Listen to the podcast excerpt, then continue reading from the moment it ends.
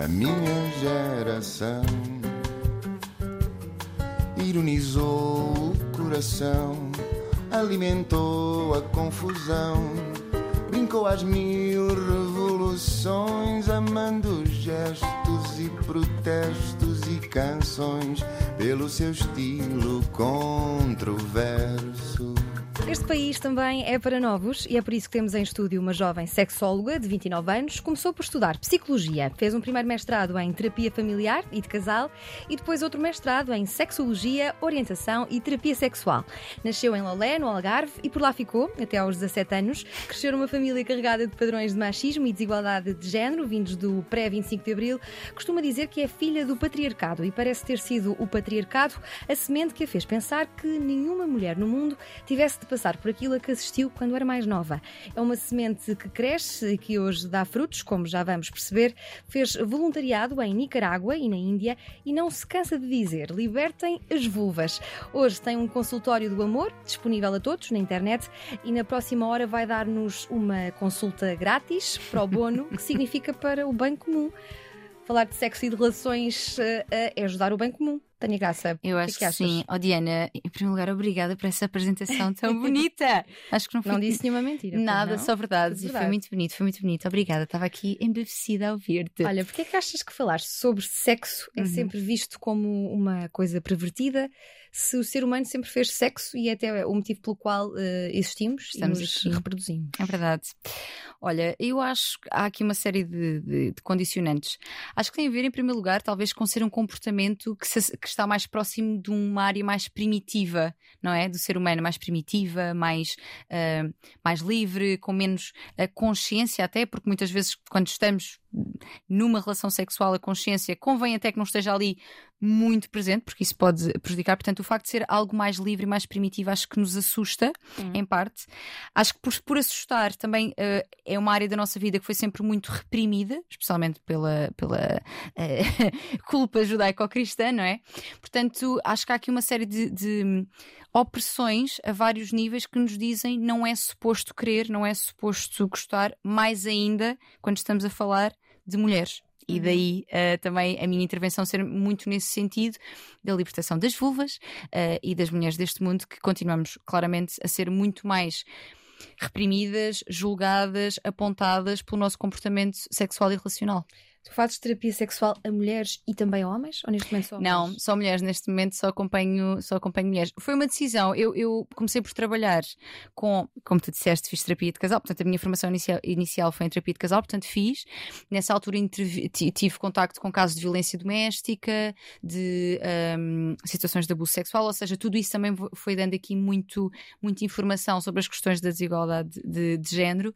Mas, entretanto, à medida que fui um, estudando mais também sobre o feminismo e tudo mais, fui-me senti sentindo muito eh, conectada com a causa feminina uh, e, e, pela minha própria emancipação, porque eu acho que isto foi um processo uh, individual. Primeiramente, e depois foi malta, venham comigo, porque é giro chegar aqui para este lado. Mas já alguma vez sentiste preconceito por parte de, de alguma paciente? Em relação a mim? Em relação ao teu, ao teu ofício? Não, porque geralmente as mulheres que me procuram, para já, precisam no sentido estão a sentir essa, uhum. essa necessidade. E depois, se me procuram a mim, neste momento as pessoas que me chegam são essencialmente através do Instagram, portanto já sabem muito.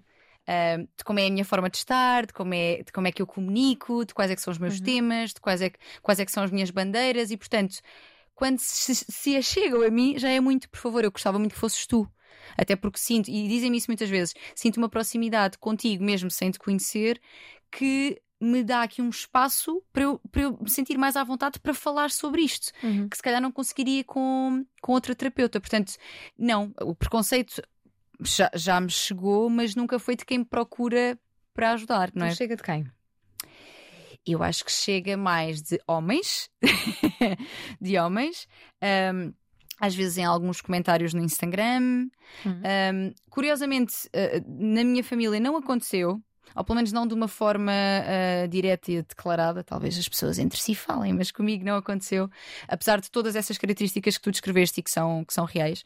Um, portanto, eu acho que chegam mais uh, de homens um, que formam uma determinada ideia sobre mim hum. a partir daquilo de que eu falo e, e, e da descontração e, e simplicidade uh, com que falo. Ou seja, tiram ilações sobre aquilo que poderá ser a minha vida e a minha personalidade em função disso.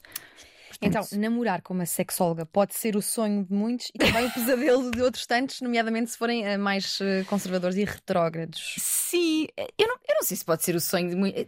Porque repara, deixa lá ver. Então, é o meu trabalho, não é? E, e eu já disse... não, não sentes que sabes mais do que a maioria? Eu acho que na prática não sabes, porque quando tu estudas sexologia, tu não estudas como fazer nada. Ou seja, aprender a fazer, não é? É algo que eu, ou qualquer pessoa que estude sexologia, aprende como todas as outras pessoas.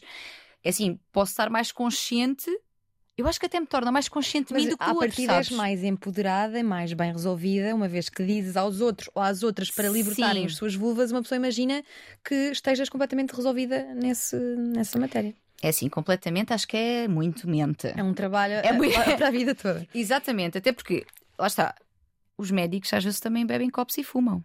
E são uhum. médicos, uhum. portanto, eles também fazem contra... coisas que não vão ao encontro daquilo que. Uhum. Ou seja, o, o que eu sinto é sim, concordo contigo que haverá, haverão questões, uh, haverá questões em que eu estou mais resolvida do que se calhar muitas mulheres e por isso é que também as tento trazer para este uhum. lado, mas há outras em que, não é? Por exemplo, falo muito sobre autoestima, sobre nos sentirmos bem connosco, nas nossas relações, e obviamente que eu tenho as minhas inseguranças, que tenho dias em que acho que estou péssima, e não é? Portanto, eu acho que isso faz parte de ser humana, independentemente da profissão que tenha, uhum. não é? Portanto, e o que é que tens para dizer aos homens que chamam uh, cock teaser e outros nomes menos simpáticos a mulheres que falam abertamente sobre sexo? O que é que eu tenho a dizer? Tenho a dizer que estão. Um, têm uma visão muito reducionista de, daquilo que uma mulher uh, pode ser de, e que é certamente para além de falar uh, abertamente sobre sexualidade. Dizer-lhes que tenho tenho, tenho pena no sentido de tenho pena que a sociedade os tenha moldado dessa forma e toldado a visão dessa forma, mas que terão muito a ganhar na sua própria vida e, na, e nas suas relações, eventualmente, não só se forem heterossexuais, nas suas relações, um, se desconstruírem esse preconceito. Porque, porque eu acho, inclusive, é assim, obviamente que uma mulher que fala sobre sexualidade abertamente não é mais do que nenhuma outra. Mas certamente. Mas é tão respeitável quanto outra qualquer. É? Exatamente, é? exatamente, exatamente. E poderá trazer coisas à vida desse homem que ele não sabe quão boas podem ser. Uhum. Portanto. Deixa-me aqui contar-te uma história rápida. Eu comecei a ler muito nova porque acompanhava sempre a minha mãe eh, nas idas semanais ao cabeleireiro e ficava numa sala de espera que tinha assim uma mesa repleta de revistas por cima e por baixo. E eu só descansava quando lesse o máximo de informação que estas eh, revistas disponibilizavam. E estas revistas são naturalmente aquelas que encontramos eh, nos cabeleireiros. Na, na altura, nos anos 90, encontrava-se muito a revista Maria, a revista uhum. Ana, Mariana. uh, eu lembro-me de passar por umas páginas e olhava assim sempre de lado para ver se alguém estava sim. A ver o que eu estava a ler, que eram as páginas com dúvidas uh, sexuais, sim, uh, sim. que tinham umas imagens assim mais sugestivas que eu tinha noção que não era para, para uma criança, e dei por mim a pensar que o que tu fazes hoje no Instagram, o consultório do uhum. amor, é um pouco, é mais ou menos o que esta, estas revistas fizeram por uma geração.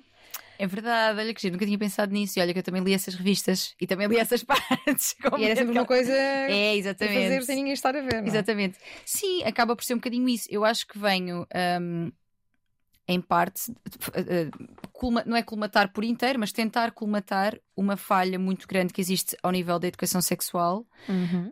um, desconstruindo aqui uma série de tabus, porque a informação que eu trago. Obviamente que vem da, do, daquilo que eu estudo e tudo mais, mas é informação que nós muitas vezes até conhecemos ou já vimos em algum lado. Só que ninguém falou, ou pouca, ninguém, obviamente não é ninguém, mas pouca gente falou sobre ela publicamente com tanta. Com tanto, às vezes as pessoas dizem que eu tenho um descomplicómetro. Uhum. Porque, porque é com uma linguagem tão acessível e eu falo daquilo como quem está a falar de beber água que isso cria nas pessoas uma sensação de ah, ok, eu não sou a única a passar por isto. Eu não sou a única com esta dificuldade, isto é comum. E até leva uma dica para quem sabe resolver. E, e, e efetivamente falta muita educação sexual, embora, embora ela esteja legislada há anos, uhum. mas ela não é aplicada na grande maioria dos casos da forma como está legislada, com a carga horária que é necessária, e portanto as pessoas crescem com uma série de dúvidas que não têm onde, onde ir buscar. A não ser uma revista. Não sei se a revista Maria ainda fará isso. Por acaso não sei. Não sei. Vou apurar. Exatamente. Quando sair daqui. Exatamente. Bom cabeleireiro. Uh, mas realmente acho que sim. Acho que vim dar respostas que as pessoas têm muita sede Uhum. e que não tu- e tinham tu onde- aprendes muito com as dúvidas que te enviam Sim. e exigem de pesquisa. Exatamente, sem dúvida. Aliás, é muito giro que eu, quando comecei o Instagram, hum, não foi com o objetivo de eu vou trabalhar com isto. Uhum. Foi eu tenho coisas para dizer, eu quero dizer estas coisas. Eu acho que alguém pode se interessar por ouvir e podem ser úteis. E comecei a escrever, até com alguma. A escrever inicialmente, porque não aparecia logo, comecei só por escrever, e até com alguma vergonha, porque o meu Instagram no início eram só os meus amigos. Temos esta agora tem a mania que hum, a influencer. Estás a ver? Ou seja, não foi Mas logo. tu sempre foste uma grande comunicadora, já Sim, desde miúdas, isso nas sim, escolas, sim. apresentações. Onde é, que- de Microfones. onde é que vem essa vontade, e esse, à vontade, sobretudo, de comunicar?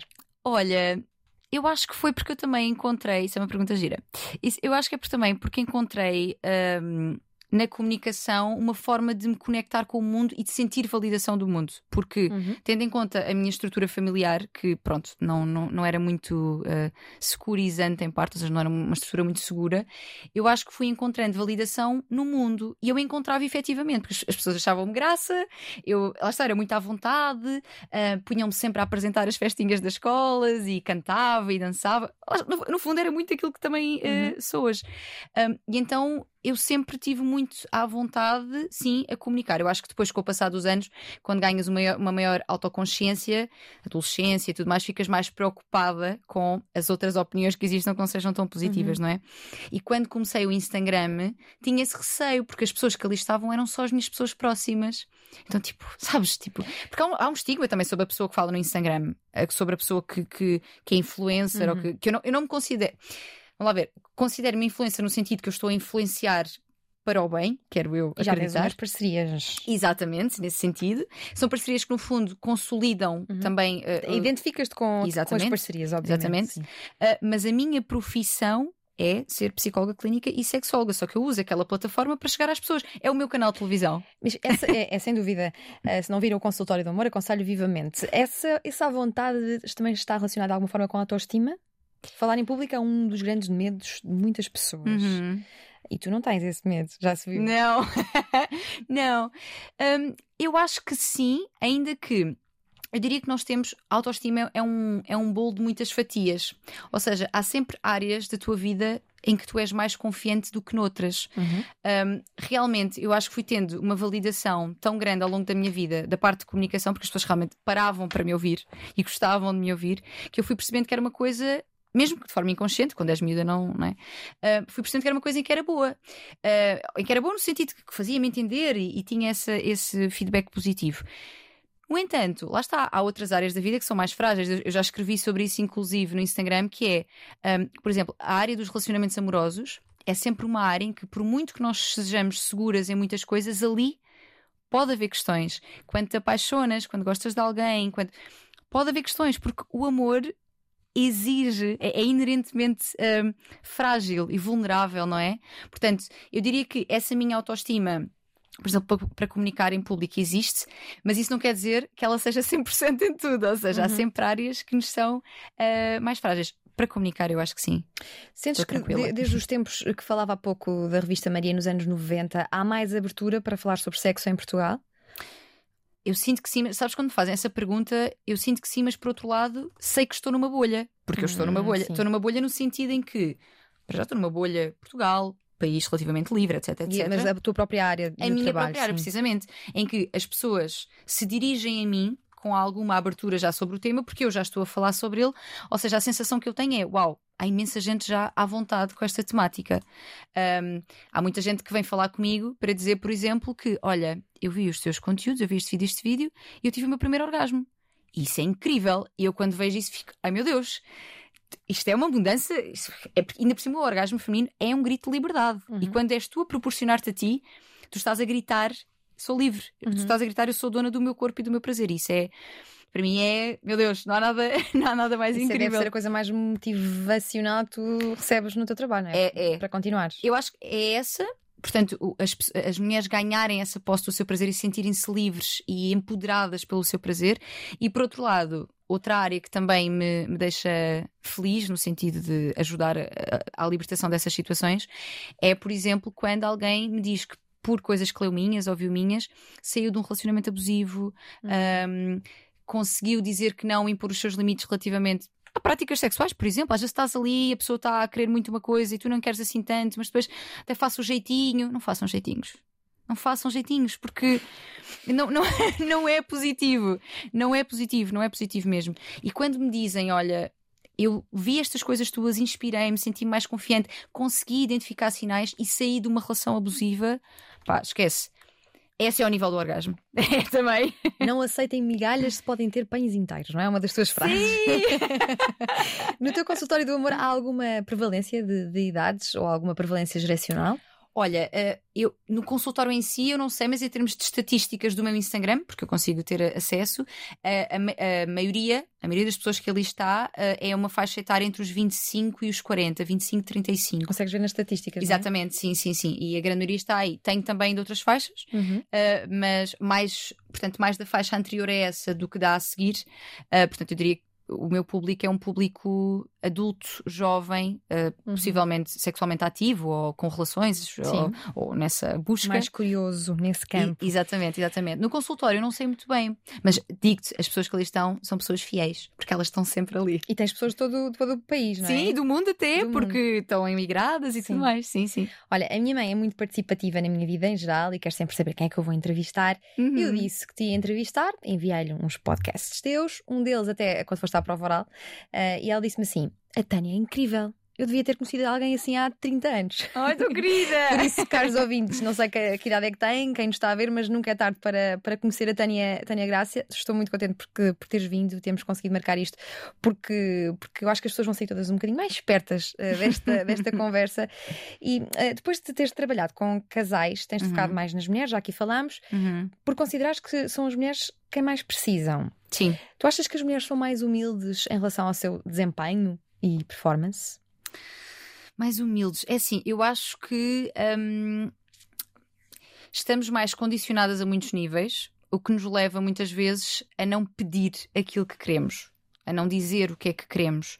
Hum, a, a, ter vergonha, ou seja, acho que condiciona-nos para os dois lados, tanto para o nosso próprio prazer, em que eu não quero incomodar, porque isto é um ensinamento muito geral, não é só sobre a sexualidade. Eu não quero incomodar, eu não quero estar a pedir, eu não quero estar a exigir determinada coisa, faz assim ou faz assado. O que nos leva muitas vezes a limitar-nos uh, naquilo que nós podemos retirar da relação sexual.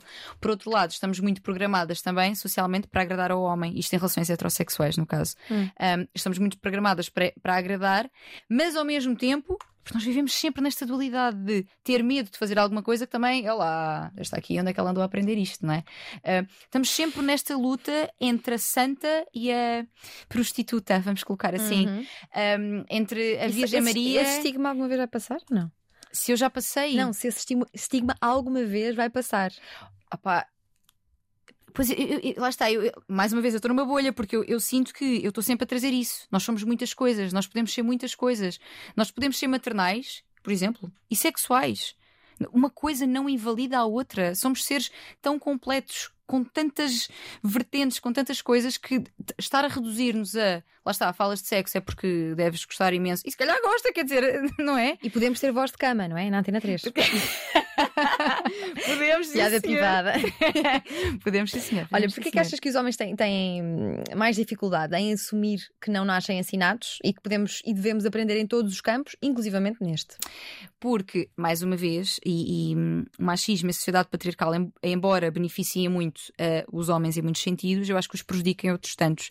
E um deles tem a ver exatamente com isto, que é há aqui um ensinamento de que Uh, o teu nível de masculinidade está diretamente ligado à tua competência sexual, seja isso aquilo que for, porque competência hum. sexual pode ser mil coisas, não é? Mas à tua virilidade, à tua capacidade de manter uma ereção por horas, e não é? está muito associado aqui. Ou seja, assumir que há uma problemática nesta área é quase assumir que afinal que não é, mas nas suas cabeças pode ser eu não sou homem o suficiente. Para além de que também não são.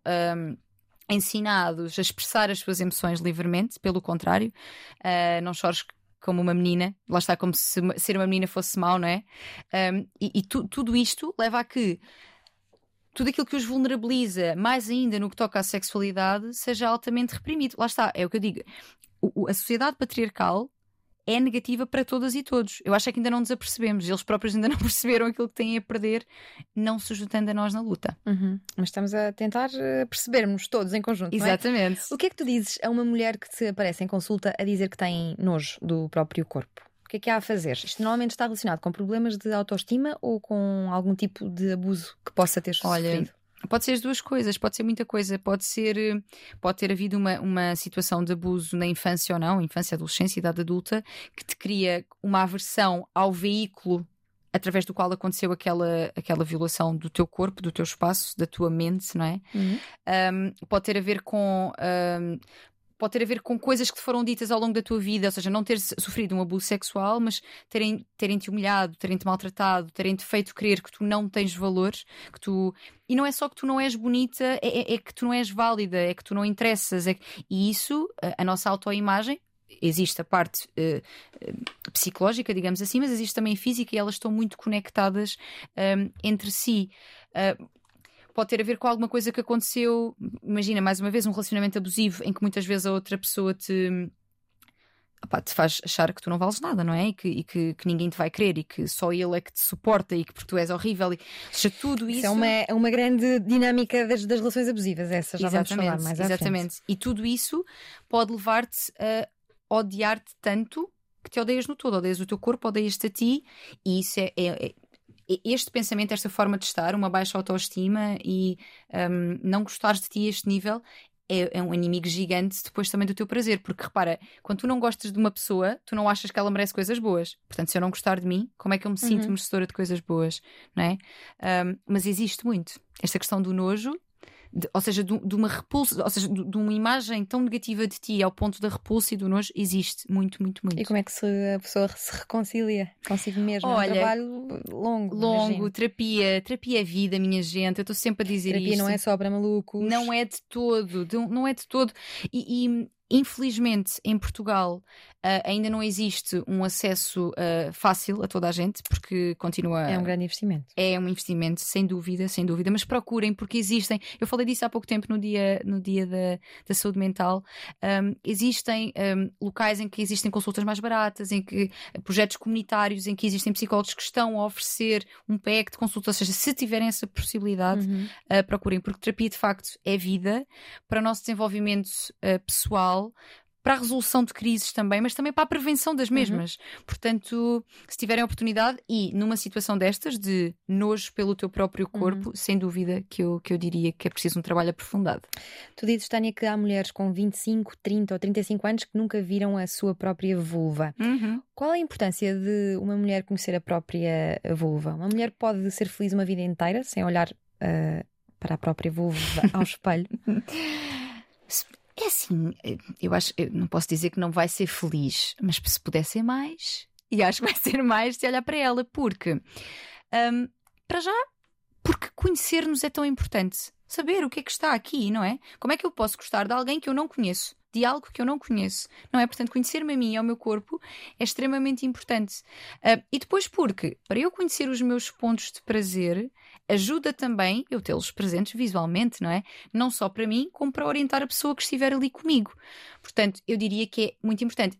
Linkando aqui com o que estavas a dizer, existem muitas mulheres que olham pela primeira vez e sentem nojo. Porque já, já impingem-nos com uma data de coisas, as mamas perfeitas, o rabo perfeito, a cara perfeita e não contentes. Até há um site em que mostra a variedade de vulvas que existem, que é para Exatamente. as pessoas não estranharem. As pessoas Tens não, a vulva gallery. Tens várias, exatamente. E já, já nos impingem com tanta coisa perfeita que é suposto tu, ser, tu seres, agora até a vulva. E isto tem, um, tem raízes na, na, pornografia, por exemplo, uh, tem raízes na. Pronto, eu, eu acho que aqui depois a medicina estética também nos traz aqui esta ideia que existe um formato que é o perfeito, uh, existe o formato baby doll, há um nome e tudo. Mas há mulheres que fazem intervenção uh, cirúrgica ah. na vulva? Ah, sim. E eu, eu não quero estar aqui a, a, a, generalizar, porque efetivamente há casos em que pode, a pessoa pode sentir mesmo essa necessidade, porque, por exemplo, se tu tiveres uh, um, um, os lábios externos, um, os lábios internos, desculpa, maiores, portanto maiores do que os internos, pode acontecer por vezes que haja algum incómodo na roupa, pronto. E há pessoas que sentem essa necessidade até por uma questão de conforto. Um, mas muitas vezes tem a ver com não é suposto, este não é o formato certo. O formato certo é branquinha, sem pelo, toda da mesma cor e com os lábios internos mais pequenos que os externos. Ou seja, uma coisa até muito infantilizada, sabes? Muito à imagem da menina. Porque depois também tens aqui o envelhecimento, não, não é? Há tanta coisa que pá, nós, nós, estamos cheias de, de, coisas que temos que ser fisicamente e psicologicamente para sermos. Uh, quase que nos dizem que para seres bonita, para teres valor e para alguém te querer, tens de ter este, esta lista toda com cheques. Uhum. Um, isso é triste que aconteça até na nossa vulva. Eh, deixem não. as vulvas em paz. Libertem-nas Libertem as vulvas, claramente. Não raras vezes ouvimos dizer estás com falta de sexo. Uhum. Isto aqui é um pensamento machista ou de facto a falta de sexo pode prejudicar a saúde mental e a boa disposição? Olha, uh, pode prejudicar. A questão é que. Pode prejudicar, dependendo da pessoa. A questão é que esse comentário geralmente vem de um lugar que não é de preocupação com a saúde mental. É, por exemplo, quando. Isto já, já, já me aconteceu também. Quando tu trazes, por exemplo, um, o descontentamento com alguma coisa, uh, quando te afirmas feminista, quando falas dos direitos das mulheres, quando estás zangada com todas as situações que acontece por vezes, não é? Uh, eu acho importante ter um, um, um diálogo conciliador e que seja eh, possível passar as ideias, mas às vezes nós estamos mesmo zangadas, porque, uhum. Porque temos razão para estar. E eu acho que nestas situações é que vem muitas vezes essa: tu estás aí com falta de um homem, tu estás aí com falta de oh, sexo. Falta de um satisfier. Ou bem, que às vezes é melhor, não é? Sim. É melhor no sentido de. Há, há, interações que não valem. O Satisfyer vai, vai uhum. fazer-nos mais felizes. Olha, e que tipo de problemas uh, relacionados com o sexo estão na origem de problemas de saúde mental?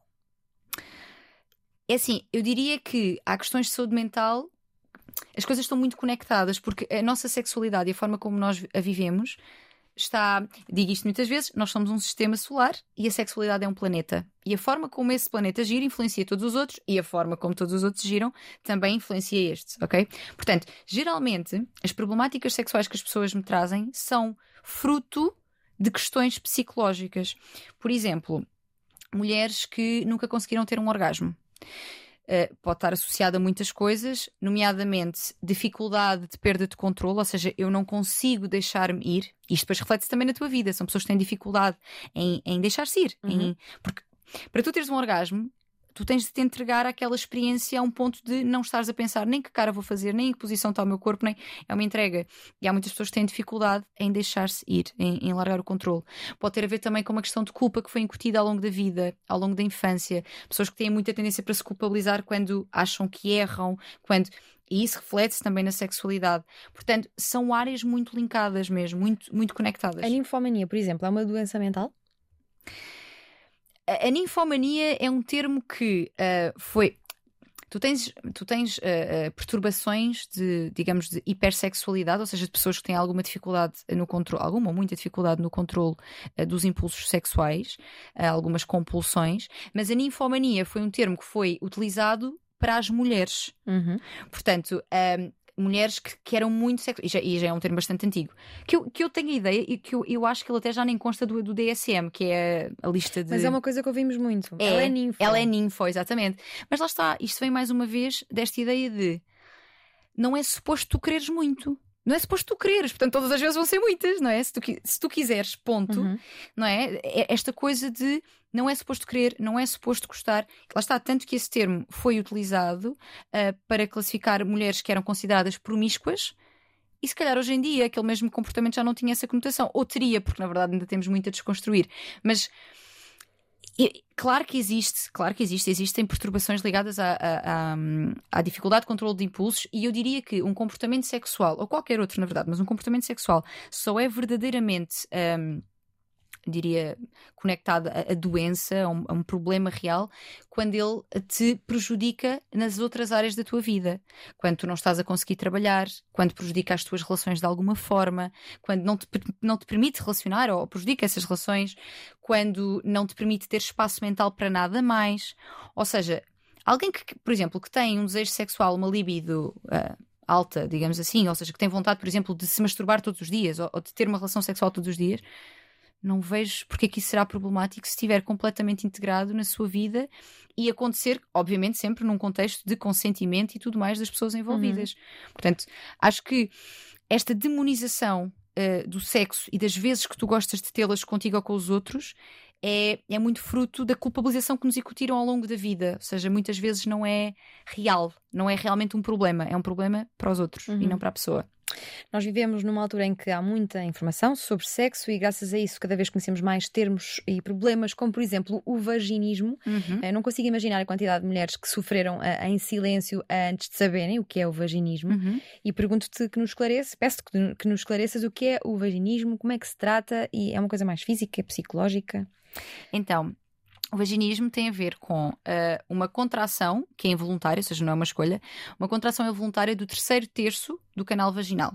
Portanto, a vagina fecha e geralmente, depois depende da intensidade, tudo contrai, ou seja, o ânus contrai, os músculos à volta, os músculos do pavimento pélvico contraem uh, e impede a penetração geralmente ou torna muito dolorosa. Pode ter diferentes níveis, isto depois depende da causa também. Porque, por exemplo, a pessoa pode não conseguir uma penetração com o pênis, mas se calhar consegue com o seu dedo. E isso já é muito informativo também, porque já nos diz coisas como se calhar há aqui alguma questão ligada à penetração com pênis. O que é que aconteceu para que seja o pênis, ou seja, a entrada de outra pessoa em ti que te causa esse medo. Mas é uma é? condição que está connosco, ou que imagina, uma pessoa conseguia, depois pode deixar de conseguir? Sim, pode acontecer, pode acontecer por alguma experiência, por alguma, alguma experiência sexual trauma, traumática ou não. Eu tenho casos de pessoas que, por desgostos amorosos, deixaram de confiar e o corpo, repara como o nosso corpo então, é. Nesse caso é psicológico mesmo a grande maioria das vezes. Só que depois conecta-se, repara, tu tens, tens uma, uma, uma primeira contração involuntária que impede a, a penetração. O que é que vai acontecer? Da próxima vez, tu vais a medo porque tu doeu da primeira. Ou seja, como vais a medo, meio que já se torna uma questão também física, eh, tem a ver com o medo, obviamente, mas é como se o teu corpo sabe que teve dor, portanto, não quer aquela uhum. dor. Portanto, misturam-se mistura-se a coisa, já não, é, já não será só psicológico, será também uma defesa do teu corpo à dor que sentiu. E, é possível uma menina perceber que tem vaginismo por ter dificuldade, por exemplo, em colocar um tampão?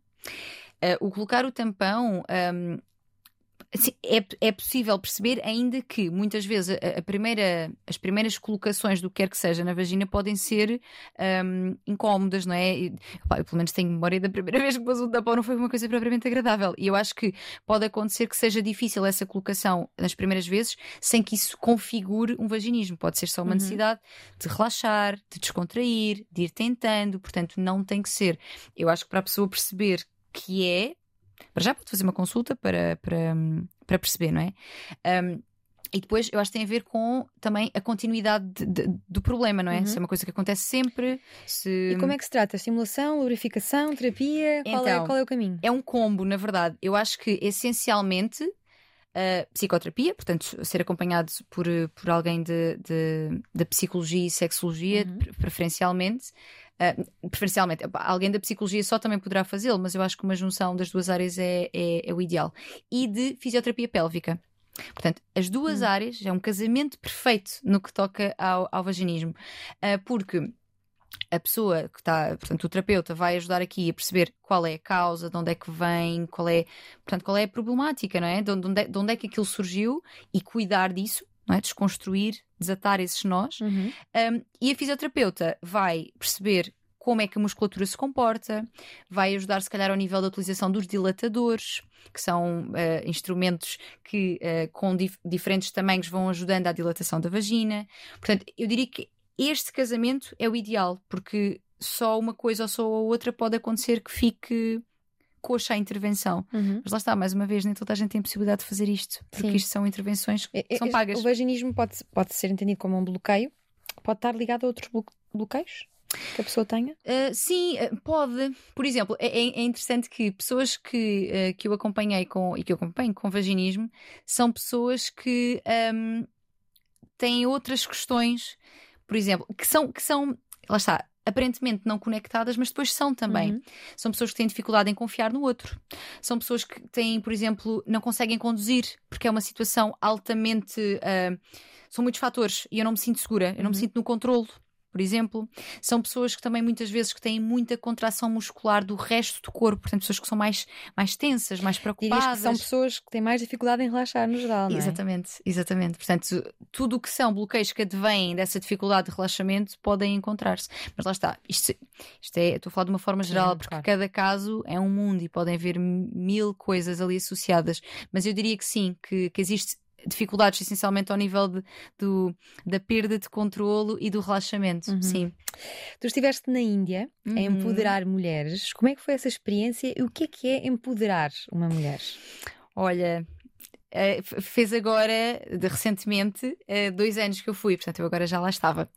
Eh, Foi realmente uma experiência transformadora e que eu recordo com muito carinho e que me faz, inclusive, ter vontade de repetir, não sei se necessariamente para lá, mas fazer outras coisas do género, porque trouxe-me uma consciência muito grande do que é que é ser mulher noutros lugares, não é? Uhum. Eh, e do que é que pode ser o empoderamento e daquilo que pode ser, daquilo que pode ser o meu papel enquanto profissional, porque ahm, eu já falei disto de outras vezes também, que é nós vamos muitas vezes, pessoas que fazem voluntariado, vamos daqui com a ideia que nós é que sabemos como é que te vamos ajudar. Eu é que sei o que é que tu precisas. E isso não é verdade, porque tu chegas lá e percebes que não, aquilo que estas pessoas precisam é outra coisa. E se eu quiser ser verdadeiramente útil, eu tenho de calçar os sapatos e adaptar-me, pelo menos em parte. Mas preparaste-te para o choque cultural ou deu-se ah, lá? Eu, é assim, eu preparei-me, mas o que é facto é que depois Nunca quando lá assim tão bem preparados. Não, não, não, não, não, porque é mesmo, é muito diferente, é muito diferente. Uh, eu sabia, por exemplo, eu aqui falo muito de masturbação no sentido da tomada de posse do teu próprio corpo. Uhum. Eu sabia que não ia poder falar de masturbação, mas pensei que podia falar, por exemplo, de métodos Mas como é que tu descobriste isso? que, que não podia. Sim. Pronto, porque assim, então cheguei lá, eh, fui falando com outras voluntárias que já lá estavam há algum tempo e fui falando das ideias que tinha, não sei o quê, e elas foram logo dizendo: Olha, eu acho que é melhor não começares por aí. Não quer dizer que não, quer dizer que não chegues a esse tópico. E foi fácil convencer-te disso? Não. Ou tu achavas, não, eu falo. Não, não, não. aqui- Inicialmente, inicialmente eu tive uma, uma postura que é muito. Que é muito minha, e eu acho que é muito de jovem que vai e contesta as realidades. Exatamente. que foi hum, perante aquela realidade e perante até as imposi- imposições que me fizeram a mim. Por exemplo, tu tens de vestir esta roupa, tu tens que chegar a casa até estas horas, tu não podes falar com homens, etc, etc. Quando isso me foi apresentado, foi tipo: o quê? Sou uma mulher adulta, agora alguém me vai dizer o que fazer, estás a ver? Portanto, essa foi a minha reação, inclusive em relação aos conteúdos que eu queria passar. Uhum. Só que rapidamente eu percebi que se eu queria realmente ajudar, eu tinha de me adaptar. Era uma escolha também. E quando tu percebes que é uma escolha, isso também te liberta um bocado. Porque eu estou aqui porque eu quero. Eu vou vestir esta roupa porque eu quero. A roupa nem me gostava muito, na verdade. Mas eh, eu, eu vou não, por exemplo, não conversar com homens porque eu quero ajudar estas pessoas. Porque se eu o fizer à minha maneira, está a ser contraproducente. É possível que amanhã elas já não venham ao Uhum. projeto porque eu tive esse comportamento. Isto não é sobre mim. Se eu vim Exato, aqui para sim. ajudar, não é? Para, pá, para contribuir de alguma forma, isto não é sobre mim. Portanto, percebi rapidamente que não podia fazer dessa forma. Então fiz de outras. E que outras, que outras formas. eh, O que, que, que, que é que fizeste? Não falaste de Sim. masturbação, já percebemos. Não, então não, falaste não, de quê? Olha, então eu comecei, portanto, ganhei também, criei relação, ah, ganhei também a confiança delas, não é? Eu tinha um grupo de meninas e tinha um grupo de adolescentes mulheres, portanto eram, eram dois grupos diferentes. Ahm, portanto, eu comecei por trabalhar autoestima, Uhum. autoconhecimento, a noção do próprio corpo, de que o teu corpo é teu e ninguém deverá tocá-lo sem o teu consentimento, porque isto são tudo ideias que ali não, sabes?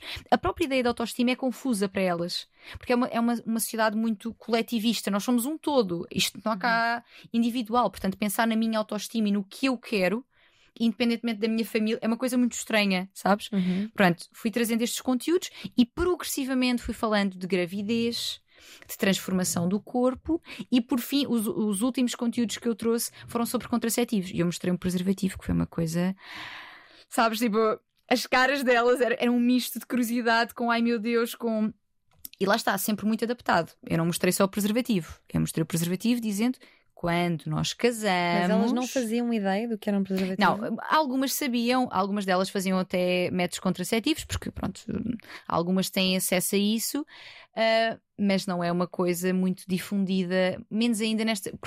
Porque, lá está, tu lá tens os casamentos arranjados, as mulheres supostamente casam virgens Uhum. e, portanto, as ISTs não são um tema, mas elas existem. Até porque hum, os casamentos são monogâmicos, mas não são, e outros não serão, porque tens, tens, tens lá a religião hindu, mas também tens os muçulmanos, portanto uhum. aquilo tem assim uma mescla de, de, de, religiões e de formas de viver. Mas todas elas muito, muito repressivas e muito, muito patriarcais. Mas eu acho que consegui ainda assim deixar ali uma semente boa e de alguma consciência, pá, mais que não seja de é o meu corpo, eu posso não querer e tenho esse uhum. direito, e tenho o direito de pedir: olha, vamos usar isto para que eu não fique doente ou para que eu não engravide. Uhum. Um, pronto, espero que isso tenha realmente resultado de alguma forma, não Sim. sei. Tu vens de um meio uh, e de um contexto em que as mulheres eram algo submissas, uhum. não tanto quanto na Índia, sim, obviamente. sim. Uh, mas já disseste algumas vezes que és filha do patriarcado. Uhum. Esta palavra é cada vez mais usada no discurso feminista. O que é que é afinal o patriarcado? De onde é que vem e para onde é que vai? Sim, a sociedade patriarcal tem muito a ver com isto de uh, o pai não é? Homem de família, o homem como cabeça de tudo. E, e como cabeça e como autoridade e como. Um, ia dizer ditador, ditador é uma palavra muito forte, mas a pessoa que dita as regras, não é? Que diz o que é que é suposto acontecer. E vem muito lá de trás, vem precisamente a partir do momento em que se percebe que. E é engraçado porque é precisamente aí que também começa a repressão da sexualidade feminina. Vem do momento em que se percebe, há cerca de 5 mil anos atrás, que o homem tinha uma intervenção a fazer os filhos. Porque até aí, faz, ter filhos, as mulheres engravidavam e acreditava-se que tinha a ver com divindades, com, é? com o sol, a eh, lua, as estrelas, uhum. era uma coisa divina, não é? A natureza. A partir do momento que se percebe que uh, eu tenho intervenção, portanto, esse filho é meu, e mais, junta-se também a propriedade privada, portanto, as sociedades começam a, a sentar e, portanto, isto aqui é meu, e, portanto, se é meu, eu quero que seja do meu filho. Isso também leva a que, para eu ter a certeza que esse filho é meu, tu vais ficar quietinha. Mesmo que eu possa continuar a envolver-me com muitas pessoas. Portanto, é aqui, inclusive, também que surge a ideia de relação monogâmica. Porque este fecho dos relacionamentos tem a ver com eu ter a certeza que eu sou o pai e que as coisas seguem para a minha, para a minha descendência. E a sociedade patriarcal nasce aqui. Portanto, homem como cabeça da situação, como pessoa que decide, como autoridade à qual todos os outros um, terão de obedecer. E eu acho que nós temos muitas, muitas, muitas, muitas, eh, muitos resquícios. São uhum. resquícios, são provas claras disso, de que isso continua a prevalecer não da mesma forma, obviamente, mas que continua a acontecer. E como é que foram uh, os anos 90 em Lolé? Como é que cresceste? que como é que a, a, Tânia pequena olhava para, para, essa, para esse patriarcado? Então, a Tânia pequena, tal como a grande, grande, de 1,55m, um, eu, eu, eu, eu sempre fui muito questionadora das coisas, muito de contestar, muito de um, tentar perceber, mas porquê? Porque verdades absolutas são coisas que para mim não funcionam. Não funcionam. Eh, eu acho que tudo, tudo, pronto, a maioria das coisas tem vários ângulos, tem várias formas de ser visto e de ser compreendido. E eu via coisas a acontecer à minha volta, algumas até bastante simples e que nós vemos a acontecer até hoje na, nas nossas casas, e que me faziam questionar, tipo, nomeadamente mesa de Natal. Mesa de Natal e um, as mulheres é que cozinham, as mulheres é que põem a comida na mesa, as mulheres é que levantam a mesa e os homens estão sempre sentados. E um, lembro-me de uma vez dizer: Oh mãe, mas porquê que, porquê que eles não ajudam também? Que eles são homens. E ela, e ela diz-me assim: Tu tinha algum jeito aqui com tanta mulher ser os homens a estar a fazer estas coisas? Eu. Ah, ah mas, mas porquê? Mas porquê? Porque assim temos todos duas mãos, temos todos duas pernas, portanto podemos levantar-nos e fazer as mesmas coisas. Esta distribuição fixa de papéis, porque uhum. és homem, porque és mulher, foi uma coisa que sempre mexeu comigo. E eu lembro-me lembro de fazer, de ter esta questão muito pequenina mesmo. Mas porquê que isto é suposto acontecer? Fora, claro, outras situações em que os homens diziam o que é que ia acontecer. Ou seja, vamos embora, vamos ficar, vamos. Uhum. É? Esta voz do pai, não é? Do pai ou do tio, ou, ou seja, a pessoa, o homem, dizer o que é que ia acontecer, mesmo que fosse uma figura altamente periférica. Ou seja, nem era participativo mas para dar ordem estava ali. E toda a gente obedecia. Eu, ah, sabes, esta. esta mas a tua irmã, por exemplo, também reagia assim? Sabes que eu tenho muita diferença de idades da minha irmã, então nós, nós, nós ela já é, ela já cresceu nos anos 80. Uhum. Ela nasceu nos 70, cresceu nos 80. Eu acho que não. Claro que hoje, nós hoje em dia é que falamos mais sobre o que quer que seja, porque Sim. agora já somos as duas adultas. Durante muito tempo eu Mas quem cri- cresce nesse eh, ambiente normalmente tende a reproduzi-lo, não é? E Sim, mas eu- tu desconstruíste-o muito pequena. sim. Não consegues perceber eh, de onde é que vem essa tua já capacidade de desconstrução e de reivindicação já muito jovem. Talvez, talvez também tenha, vido- tenha tido a ver hum, com as pessoas com quem me fui cruzando, as professoras que Uhum. tive, hum, coisas que também fui lendo, que fui vendo na televisão. Hum, eu acho que a, minha irmã. curte- ela não reproduz de todo, mas se Uhum. calhar ainda assim tem, um- tem uma forma de estar, se calhar mais parecida do que eu tenho, não Uhum. sei, mas não reproduziu. Eu acho, eu acho que nós somos assim três níveis, porque nós somos mesmo três faixas etárias diferentes, três Sim. gerações. Um, eu acho que ela não reproduziu, mas efetivamente eu sempre fui mais. Acho que também é uma questão de, de personalidade, talvez. De eu sempre fui mais de contestar. Aliás, eu lembro-me das vezes. O pessoal dizer, "É, lá vem ela com estas, com estas coisas, lá vem ela perguntar porque que é assim. Pá, mas desculpem, eu não aceito que me apresentem o fazes porque és mulher ou fazes porque é assim que se faz. Uhum. É pá, desculpem lá, mas vão ter de me dar uma explicação melhor para isso. E a psicologia aparece na tua vida por causa de uma psicóloga. É verdade. Fátima. Tu Isso pensaste assim. Sério que é possível ser paga para ajudar pessoas? Também quero. Exatamente, foi mesmo isso, foi mesmo isso. Porque quando eu, eh, quando eu era adolescente, tinha 13, 13 anos, um, o meu pai estava muito doente, tinha, estava em fase terminal de um cancro, além de pronto, já ter tido uma série de problemáticas antes ao longo da minha infância. um, Pronto, relativas a, álcool e, e, e- e tudo mais na vida dele, portanto, e eu, obviamente, acabei por ser afetada por isso, como são todas as crianças Uhum. que passam por estas situações.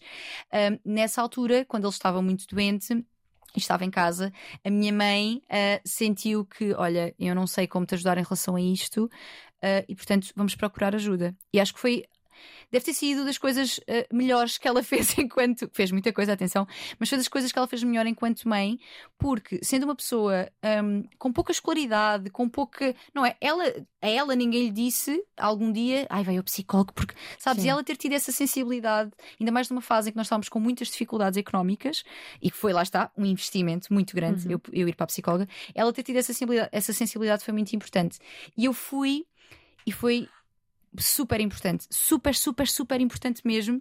E eu tive exatamente esse, esse insight de: uau, como assim eu posso trabalhar a ajudar outra pessoa a ficar melhor e a sentir-se melhor e ser paga por isso? Isso é incrível. E, e Uhum. foi mesmo. Eu, eu ainda tenho às vezes contacto com, com ela e foi mesmo uma pessoa muito importante para a minha consciência do que é que era a psicologia. Se bem que eu depois não fui logo, eh, eh, ainda tive ali um, um, um percalço, ainda fui para direito primeiro, Sim. no primeiro ano. Acontece a muitas pessoas. Exato. Não aconteceu a mim. Foste para direito primeiro. estive em direito, sim. Ai, que giro! Sim, pois. Porquê? Porque depois existe esta coisa de ahm, vamos para um trabalhinho mais seguro, Uhum. de outro prestígio, não é? de outra segurança, que eu acho que isso é, em parte é ilusório também, quer dizer, e para mim é tão importante fazer aquilo que eu gosto. E tenho, olha, tenho muito orgulho da Tânia de, de 18 anos, 17, eu entrei com 17, mas com 18 anos, tenho muito orgulho da Tânia com 18 anos que disse: Olhem, desculpem, mas eu não vou fazer mais este curso. E o que é que pensa agora a tua família ao ver-te eh, a falar tão abertamente sobre sexo? Olha, é, é giro porque, ao contrário do que eu antecipei com algum receio, eh, eles têm muito orgulho. Mais elas, porque na verdade a minha, a minha família neste momento é uma família de mulheres, basicamente, Uhum. porque somos muito nós, embora eu tenha sobrinhos rapazes, mas ainda são eh, pequenitos. Um, mas com muito orgulho. E eu tive algum receio, porque, lá está, tal como, como disseste, n- é uma família, pronto, relativamente. Eu, eu nem sei se chamaria conservadora, mas é, é onde esse tema não existia, Uhum. não é? Ah, E eu tive algum receio. Quando estudei sexologia e quando comecei a falar disso ah, publicamente, a primeira vez que o fiz e que a minha mãe viu essa entrevista, eu antes de lhe mandar a entrevista disse: Olha, tu vais-me ver a falar de coisas e de uma forma que ainda nunca, nunca ouviste, mas é o meu trabalho e é uma coisa que eu acho que é muito importante. E ela disse-me: hum, realmente. Eu nunca falei sobre estas coisas porque a mim também ninguém me as ensinou e ninguém falava comigo, mas que bom que hoje alguém o faz. E ela tem imenso orgulho. Eu às vezes fico, fico com vergonha porque ela manda as amigas todas, sabes, quando eu vou à televisão Uhum. e vê e põe para trás e grava e, e vê-se mesmo. E eu acredito que ela até aprenda também, porque, embora às vezes os meus conteúdos, se calhar, não sejam tanto. hum, tão direcionados para, para, para o momento de vida em que ela está, mas ainda assim epá, o saber não ocupa lugar, não é? E eu acho que ela tem mesmo, que ela tem mesmo muito orgulho e, e o resto da minha família também. Uhum. Os, os, meus sobrinhos, embora eh, muitas vezes não, não, não vejam os conteúdos ou não percebam, mas ficam contentes porque a tia vai à televisão e tal, e porque ela vai falar de coisas importantes. E agir, porque mesmo sem eles perceberem exatamente de que é que eu falo. Um, pronto, não, não é perceberem, eles sabem, mas não veem os conteúdos muitas vezes, mas eles têm consciência do meu trabalho, porque às vezes, por exemplo, o mais pequenino no outro dia disse-me assim: Olha, eu tenho um livro que eu acho que tu vais gostar muito, tia. E era um livro sobre mulheres inspiradoras do mundo. Ou seja, tinha a Frida Kahlo, que eu adoro. Uhum, portanto, ou seja, mesmo se eles terem uma consciência absoluta de tudo, um, sabem para onde é que eu me estou a movimentar e qual é que é uh, o meu objetivo com o meu trabalho. E isso deixa muito contente e muito realizada mesmo. Uhum. Como dizias, o saber não ocupa lugar, por isso falemos de fetiches. Uhum. Andamos sempre a perguntar se há limites para o humor e eu pergunto-te, Tânia Graça, se há limites para, para os fetiches. Olha, eu acho que o limite será sempre. Perguntam muitas vezes, é a pergunta que mais me fazem: é dizem a pergunta e depois dizem no fim: é normal? Sou normal? Eu acho que esse é o maior medo de toda a gente. Porque andamos todos à procura de validação, já aqui disseste. É? Exatamente, sem dúvida. E de sentido de pertença também, não é? Uhum. De fazer parte, de, de, estar enquadrada, não é? Um, portanto, os limites, eu diria que, uma vez que eu não, não gosto de usar a palavra normalidade, gosto de usar a palavra saudável ou adaptativo, e eu acho que isso, isso se aplica também aos fetiches. Ou seja, os limites são os do consentimento, não é? Os do consentimento, ou seja, das pessoas envolvidas uhum. estarem porque querem, e só pessoas com a idade também para poder dizer que sim é que é, que é um consentimento válido também. Um, eu diria também que os limites serão um, aquilo que não prejudica a tua saúde. Se bem que até aqui isto pode ser. Um... E o tabu não pode ser um limite? Os tabus? É assim, pode ser um limite no sentido de a pessoa não se permite a uhum. porque tem medo daquilo que isso quer dizer sobre si. Mas eu acho que ninguém se deveria limitar por tabus, porque aquilo que acontece na nossa esfera pessoal e sexual, lá está, desde que haja consentimento, desde que as pessoas ali envolvidas estejam bem, estejam felizes com aquela prática e que ninguém saia dali muito magoado, um, acho, que, acho que é super válido. E tens realmente práticas que são, que envolvem o BDSM, por exemplo, uhum. tens ali coisas que envolvem dor, porque as pessoas retiram prazer da dor, um, de receber dor ou de infligir dor. Um, mas lá está, desde que esteja tudo ok para quem ali está, não vejo porque não. Mas da tua experiência de consultório, quais é que achas que são os maiores tabus sexuais? Olha, em termos assim de fantasias e fetiches, eu diria que há um tabu muito grande em relação à inversão de papéis. Por exemplo, inversão de papéis no sentido de uh, homens que têm curiosidade em ser penetrados ou mulheres que têm curiosidade uhum. em penetrar uh, homens. Uh, há um grande tabu porque há aqui uma, uma falácia de que se eu quero ser penetrado do ânus, então isso quer dizer que eu sou homossexual. E, e, há até uma certa homofobia nesta questão, não é? Quando nada tem a ver, porque não é. Digo isto tantas vezes também. Não é a área em que tu gostas de ser estimulado ou estimulada. É há cada vez mais mulheres a querer usar um strap-on, por exemplo? É vontade de hum, seres tu a dominar de alguma forma? Pode ser, porque, porque efetivamente nós somos dominantes. Podemos, não é? Somos, é, podemos ser também dominantes. Aquilo é, é engraçado porque eu, eu, eu sinto que o sexo é um lugar é o parque de diversões dos adultos. É o faz de conta dos adultos, porque tu ali tu podes ser tudo e tu podes ser inclusive coisas que tu não és na tua vida. Tu podes ser, e isto no caso das mulheres. Pode ser um polícia, para quem gosta mais de fardas. Por exemplo. e não só, e não só, mesmo na tua postura. Às vezes há mulheres que me perguntam: olha, eu no sexo gosto de ter uma postura mais submissa. Gosto mais de seja outra pessoa a dominar. Isso faz de mim menos empoderada? Não. Porque o empoderamento tem a ver com a tua capacidade e possibilidade de escolha.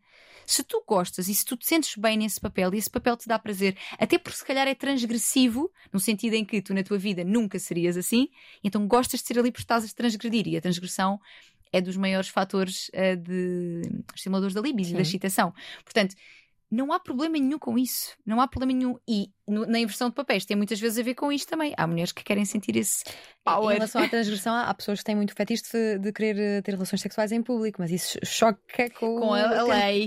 a lei, uma tentada ao pudor. Claro, Nesse claro. caso, como é que se faz? Usa-se a manta de invisibilidade do Harry Potter? Sim, ou procuras. É assim, vamos lá ver, gente. O carro o carro, nos, o carro nos, nos parques de estacionamento. Quem, quem, nunca? Quer dizer, há pessoas que nunca, mas quer dizer, é uma coisa relativamente comum. Ou seja, eu acho que há formas de cumprirmos a nossa.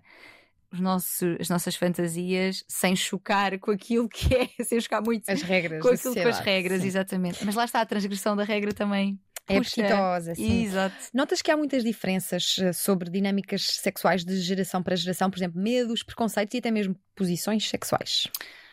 Olha, eh, é interessante perguntares isso porque hum, daquilo que eu já vi, por exemplo, de revistas pornográficas antigas ou, ou mesmo vídeos, filmes pornográficos antigos, há muitas coisas semelhantes. É giro porque eu acho que hoje, se calhar, se fala disso com maior abertura do que se falava na altura, mas não sei se as coisas mudaram assim tanto, sabes?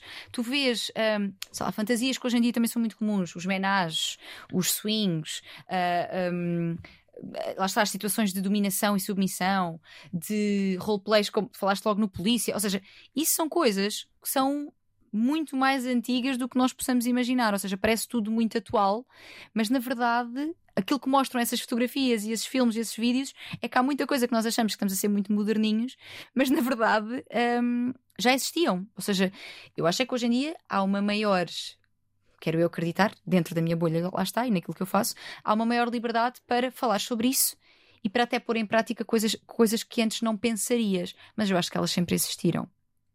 Mas, por exemplo, já aqui falámos da questão de uh, hoje ser cada vez mais aceito que um homem possa gostar de penetração anal sem ser homossexual. É? Exatamente, porque também há uma maior desconstrução de, da orientação sexual, do que é que significa, lá está, é que eu dizia, não é a zona do, do teu corpo que tu gostas de ser estimulado que define a tua orientação sexual, e sim o género ou sexo da pessoa que queres que te o faça, não é? Portanto, havendo uma desconstrução da homossexualidade, isso também te permite perceber melhor que pá, isto não diz nada sobre mim. E mesmo que diga, lá está, também não há problema nenhum em que eu seja homossexual, Uhum. não é? Portanto, essa desconstrução acho que traz uma maior leveza, ainda que com muito por fazer ainda. Ou por seja, fazer, muito, muito, muito, muito por fazer.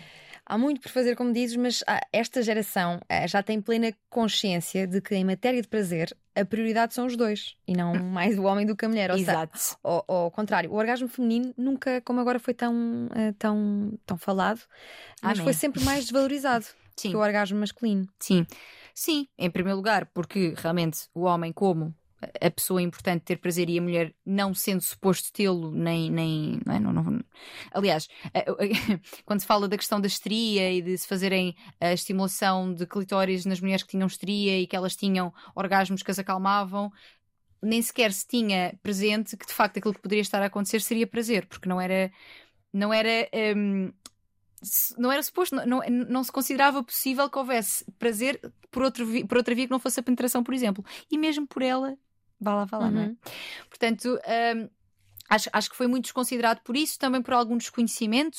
Por exemplo, é das perguntas também que mais me fazem é: eu não consigo ter orgasmo por penetração, tenho algum problema? Não. Esta, esta hum, ideia de que o orgasmo tem de ser por penetração tem a ver com um falocentrismo, ou seja, o pênis como Uhum. central e a forma do homem ter prazer como central. Se ele tem, se ele tem prazer com entra e sai, eu também devia ter prazer com entra e Mas sai. é uma das mensagens que está a ser mais passada ultimamente: é que o orgasmo é sobretudo. ou não sei se é 100%, diz-me tu, clitoriano. Ele é 100% clitoriano porque até quando é interno tem a ver com a parte interna Uhum. do clitóris. Portanto, ele terá sempre a ver com o clitóris. Ahm, claro que há mulheres que conseguem ter orgasmos com outras partes do corpo, mas ah, o, o que se diz, porque isto depois está tudo muito em estudo, sabes? Há, Uhum. muitas, há muitas respostas que estão por dar e há outras que vão sendo alteradas com o tempo. O, o mapeamento do clitóris inteiramente só foi feito em 1998. Isso foi ontem. Quer dizer, 98 foi, Foi na Expo 98. Exatamente, que andava para lá num pavilhão. é muito recente, não é? Portanto, há muita coisa ainda por, hum, por explorar e por Uhum. descobrir, mas definitivamente fala-se cada vez mais e ainda bem que assim é. O que há para, explorar neste momento são os brinquedos sexuais para Uhum. mulheres que estão a sofrer agora um boom. A sofrer não é bem assim, porque a ideia é opor sofrer, é, é- é ter prazer. E as boas notícias para as mulheres, dentro das más, para a igualdade de género, é que a partir de agora, se quiserem, terão sempre prazer eh, sem precisar de um parceiro ou de uma parceira. Mesmo para aquelas mulheres que não conseguem ahm, ou acham que têm um pouco jeito com as, com as mãos. Uhum. Há soluções eh, e essas soluções chamam-se brinquedos.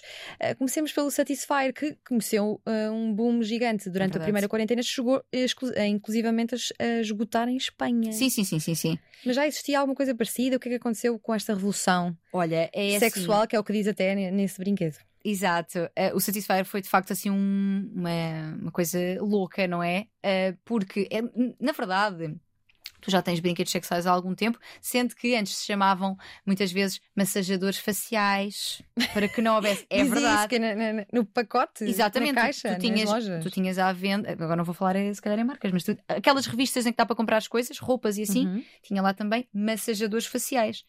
Que no fundo. Pelo menos dizia, podia dizer massajador- massajadores labiais. Exatamente. Com um batom, por exemplo. Não. Mas não, mas não. Só que o Satisfyer vem trazer uma. Uma tecnologia de pulsão de ar que, eh, chama- que se chama sugador de clitóris, embora na verdade não haja uma sucção, há uma, uma pressão do ar, digamos assim, um movimento do ar, que foi absolutamente inovador. Eu acho que depois também houve eh, esta, este passo à palavra que de repente as mulheres quiseram começar a. Ai, quero comprar, quero ver. Houve, houve- um, um- um disparar das vendas na sex- nas sex shops em geral gigantesco, na ordem dos 20, 30, 40%. E achas que está relacionado com o confinamento? Eu acho que tem muito a ver, sim, porque hum, houve um, um momento em que toda a gente teve que parar, olhar para si, passar tempo consigo e de repente, olha, até tenho aqui um bocadinho para ver como é que isto mexe. E até vou, até vou. Até vou explorar. Juro, acho mesmo, e aliás, foi esse feedback também que fui recebendo das mulheres, que é Pá, nunca tinha parado para pensar sobre isso, Uhum. nem sequer sabia que existia. De repente até conhecia a tua página, porque a verdade é que muito do meu crescimento também aconteceu nessa fase. Um, e portanto, não sei o quê, vi que falavas deste, vi que falavas daquele, comprei, experimentei e rendi-me. E o que é que podes dizer aos homens que se sentem intimidados e inseguros por, eh, por estes brinquedos? Não achas que são eh, um aliado da relação? Eh, não deveriam retirar pressão ao homem? Sem dúvida. Um, é assim, em primeiro lugar, dizer-vos que vos compreendo no sentido em que, sim, o vosso pênis não fará, não vibrará, não sugará. Outras coisas poderão sugar, mas o vosso pênis não. Isto para dizer que eu compreendo que, de repente, há um aparelho que faz coisas que eu não te. proporciona-te coisas que eu não te consigo proporcionar. E isso pode causar uma insegurança. Para além de que foram ensinados que um, eu sou o senhor e provedor, ou devo ser o senhor e provedor do teu prazer. Portanto, de repente, tu tens prazer de outra forma que não é comigo, ou mesmo que seja comigo, mas há aqui um interveniente externo. O que é que isso diz sobre mim, sobre a minha competência? Su- não sou suficiente para ti. Mas lá está. Aquilo que um brinquedo proporciona não é substituto de ninguém, ou seja, não tem que ser substituto de ninguém. Um- uma máquina não substitui toque, cheiro, voz, não substitui. Uhum. Agora, pode ser um excelente, como tu disseste, um excelente aliado na exploração do corpo, porque é um extra, vai proporcionar coisas que nós não conseguimos, não conseguimos proporcionar um ao outro. E existem brinquedos também para o homem, só que não são tão. Eficientes. E rápidos. divulgados também. Olha, o que, é que, o que é que achas da iniciativa de oferecermos estes brinquedos sexuais às nossas mães, por exemplo? Achas que é ousado? Elas vão perceber, vão aceitar, vão agradecer? Olha, eh, há muita gente que me diz que oferece às mães. Eu nunca o fiz. Ou às sogras? Eu nunca. Isto tem graça. Olha, eu, eu não vejo por que não. Oferecer meios de prazer e felicidade a outras mulheres, oferecer meios de exploração, se calhar, para se explorarem de uma forma que nunca se exploraram antes, eu acho que é um excelente presente. Uhum. Eu de facto nunca ofereci. Mas eu também acho que quando mete. Não sei. Eu acho que mais facilmente, se calhar, ofereceria uma, a uma sogra do que à minha mãe. Eu já tinha ouvido isso, por isso é que estava a perguntar. Eu acho que sim. Agora também, olha, estou mesmo a falar de. Acho que mais depressa- casal pode oferecer às respectivas Às sogras em vez de oferecer às mães. Mas também depende da sogra, não é? Pois, sim, sim, sim. Depende do meio de onde vem o teu, o teu, o teu outro. Resumindo e concluindo, con- quando somos donas de- do nosso prazer e esse só depende de nós, somos mais poderosas? Sem dúvida. Eu tenho uma frase na minha parede que, é, que, que eu digo, que é uma mulher que é dona do seu corpo e do seu prazer é dona da sua vida. Ou pelo menos está mais perto de o ser. Porque como é que eu posso ser dona da minha vida se eu não sou dona do veículo, não é? Através do qual eu me movo, não é? Como é que eu posso sentir-me dona da minha vida quando eu sinto que o meu corpo é, é, é público? Qualquer pessoa pode tocar, qualquer pessoa pode fazer aquilo que quiser, qualquer pessoa pode comentar. Portanto, é altamente empoderador da minha vida, de mim enquanto mulher num todo, quando eu sou dona do meu corpo e quando eu sei proporcionar-me prazer e sei que posso tê-lo e mereço, inclusive. Uhum. Portanto, sim, eu acho que, que somos mais empoderadas. Daí o meu trabalho ser, ser muito nesse sentido, que é empoderamento sexual, no sentido do empoderamento feminino como um todo, que é mais vasto, obviamente, mas é um meio, sem dúvida, importante. Um dos teus segredos é, é a linguagem. Usas muitas imagens humorísticas também no teu trabalho. Uhum. Achas que é importante adaptar a linguagem para atingir públicos mais interessados em, em ter uma maior educação sexual e também emocional? Sem dúvida, porque o objetivo da comunicação é a transmissão de uma mensagem. Não interessa para nada, eu, na minha perspectiva, eu usar termos técnicos. Eu, eu se me sentar a, a, falar com uma psicóloga, um psicólogo, eu, eu, eu usarei se calhar outra terminologia, uhum. eventualmente, não é? E que nós os dois percebemos, não é? Agora, se eu quero falar para um público mais vasto, que não está por dentro destas temáticas, ou, ou, ou, pelo menos não da forma que eu estarei, porque estudei, não é? Eu quero falar de uma forma que as pessoas entendam e que as pessoas se sintam um, aceites e, aqui vou usar ao mesmo tempo o termo normais, ou seja, ok, isto acontece com toda a gente, isto é natural, isto é. E eu, é isso que eu quero passar. E acho, sem dúvida, também, em relação ao humor, que é uma ferramenta. Para já que eu, que eu uso a minha vida, porque tem a ver com a pessoa que eu sou, mas que aligeira os temas que são habitualmente tensos. E eu acho que o sexo ainda é um tema tenso, ou que nós nos rimos de vergonha, mas eu, eu não é de rir de vergonha uhum. que eu uhum. quero, é rir de isto é giro, vamos falar sobre isto, é importante sabermos sobre estas coisas. Portanto, para mim, comunicação só serve se passa a mensagem, se não passar, então uma valida calada. E quanto do sexo é, é emocional? Há muito emocional no sexo? Eu acho que haverá sempre. E atenção que emocional não tem de ser necessariamente romântico, uhum. porque são, são coisas diferentes na minha perspectiva. Eu acho que existe muito emocional no sentido em que é sempre uma partilha, uma troca com alguém, uma forma de, até de te comunicares também com alguém e que envolve o teu corpo, o teu prazer, se tudo correr bem, que é isso que se pretende, um, envolve também alguma vulnerabilidade, porque pá, bem ou mal, estar despida na frente de alguém tem o seu peso, não é? Uhum. Mesmo que adores o teu corpo, mas estás a, a, a mostrar-te de uma forma que não te mostras na rua. Portanto, um, eu diria que tem sim muito de emocional e que aquilo que nós trazemos de emocional da nossa vida tem implicações ali também. E há sexo não emocional? Opa, na linha, nesta linha do que eu estou a dizer, eu acho que não haverá sexo não emocional. Agora pode haver sexo sem amor. Sem amor, sem interesse em estar ali depois de acabar. Uh, isso perfeitamente, quer dizer, uh, o sexo casual, os one night stands são, uhum. são muito. E uma pessoa que tenha sexo casual não necessariamente é uma pessoa uh, mais fria ou mais desconectada. Ou... Pode ser uma fase de vida ou pode ser uma uhum. forma de vida em que nessa parte prefere interagir dessa forma. E quanto do sexo é racional? Há razão no sexo? O sexo nem sempre tem razão, ou tem sempre razão? um, quanto é racional? Eu acho que ele é. Eu acho que. E até, na linha daquilo que eu dizia inicialmente, que é um, é um, é um movimento humano mais primitivo, eu acho que ele terá mais de emocional do que racional. E, quando, e talvez quando, tem, quando tenha muito racional, muito de pensar no momento, seja até prejudicial, não é? Porque não te permites experienciar, porque é muito sensorial, é emocional, sensorial. Uhum. Agora, eu acho que ele tem de racional no, no antes e no depois. No sentido de Será que eu quero fazer isto? Será que é bom? Será que é importante para mim? Porquê que quero?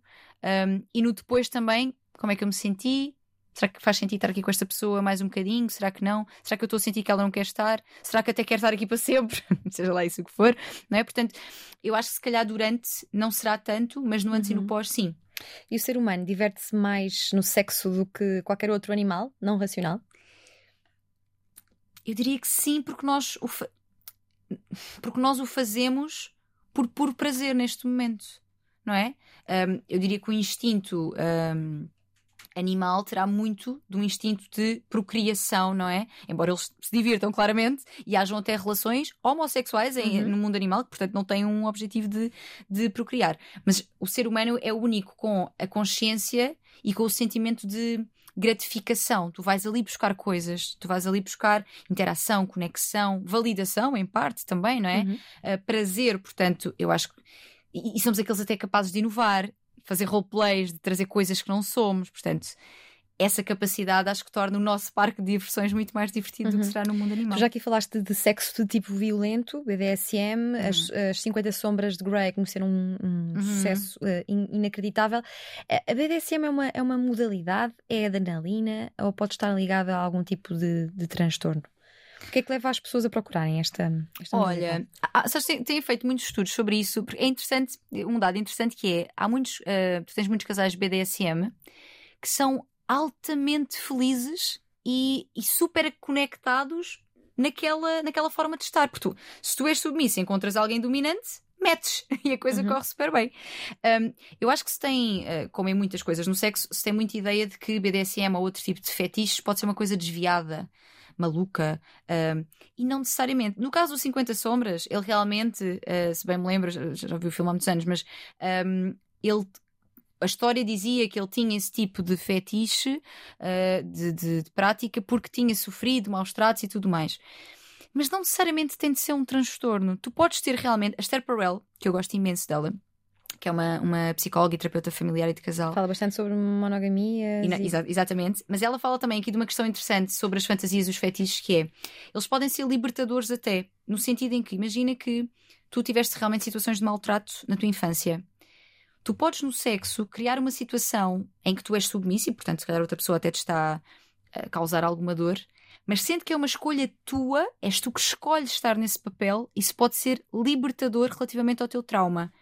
Eu sei que isto pode ser meio uhum. estranho para, para algumas pessoas, mas isto para dizer que não tem que ser um transtorno. E mesmo que venha de um lugar, eu acho que na, na verdade, na maior parte das vezes não é. É, um, é uma preferência, é, uma, é uma, um, um prazer em estar preso, preso isto é, atado, em sentir dor, em infligir dor, em que não tem de estar. Claro que haverá um caso em que poderá estar, não é? Haverá casos em que, em que poderão estar, mas não necessariamente. Não necessariamente. E pode ser, inclusive, uhum. libertador de questões traumáticas. Ela diz isso e eu concordo. Uh, plenamente, mesmo, daquilo que tenho visto. As não monogamias estão cada vez mais presentes em consultórios, não é? Uhum. Como é que vai a monogamia no mundo? Cada vez mais as pessoas sabem que é uma convenção?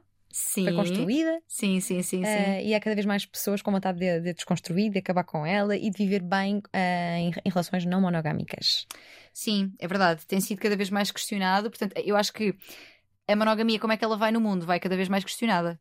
Uh, porque as pessoas estão realmente a perceber que Existem outras formas de, de, se relacionar sexualmente ou emocionalmente, porque depois tu tens vários uhum. formatos, não é? tens, tens casais que abrem a relação só para experiências sexuais, uh, alguns em conjunto, outros separadamente, tens outros que abrem a um nível mais poliamoroso, ou seja, podemos ter várias relações amorosas, uhum. namoros, companheiros. Uh, portanto, é um, é um mundo muito vasto e que eu, como questionadora do mundo, como te disse desde o início, acho muito importante que nós nos questionemos, até para, para escolhendo a monogamia e ser uma escolha de facto, e não porque foi a única opção uhum. que me apresentaram.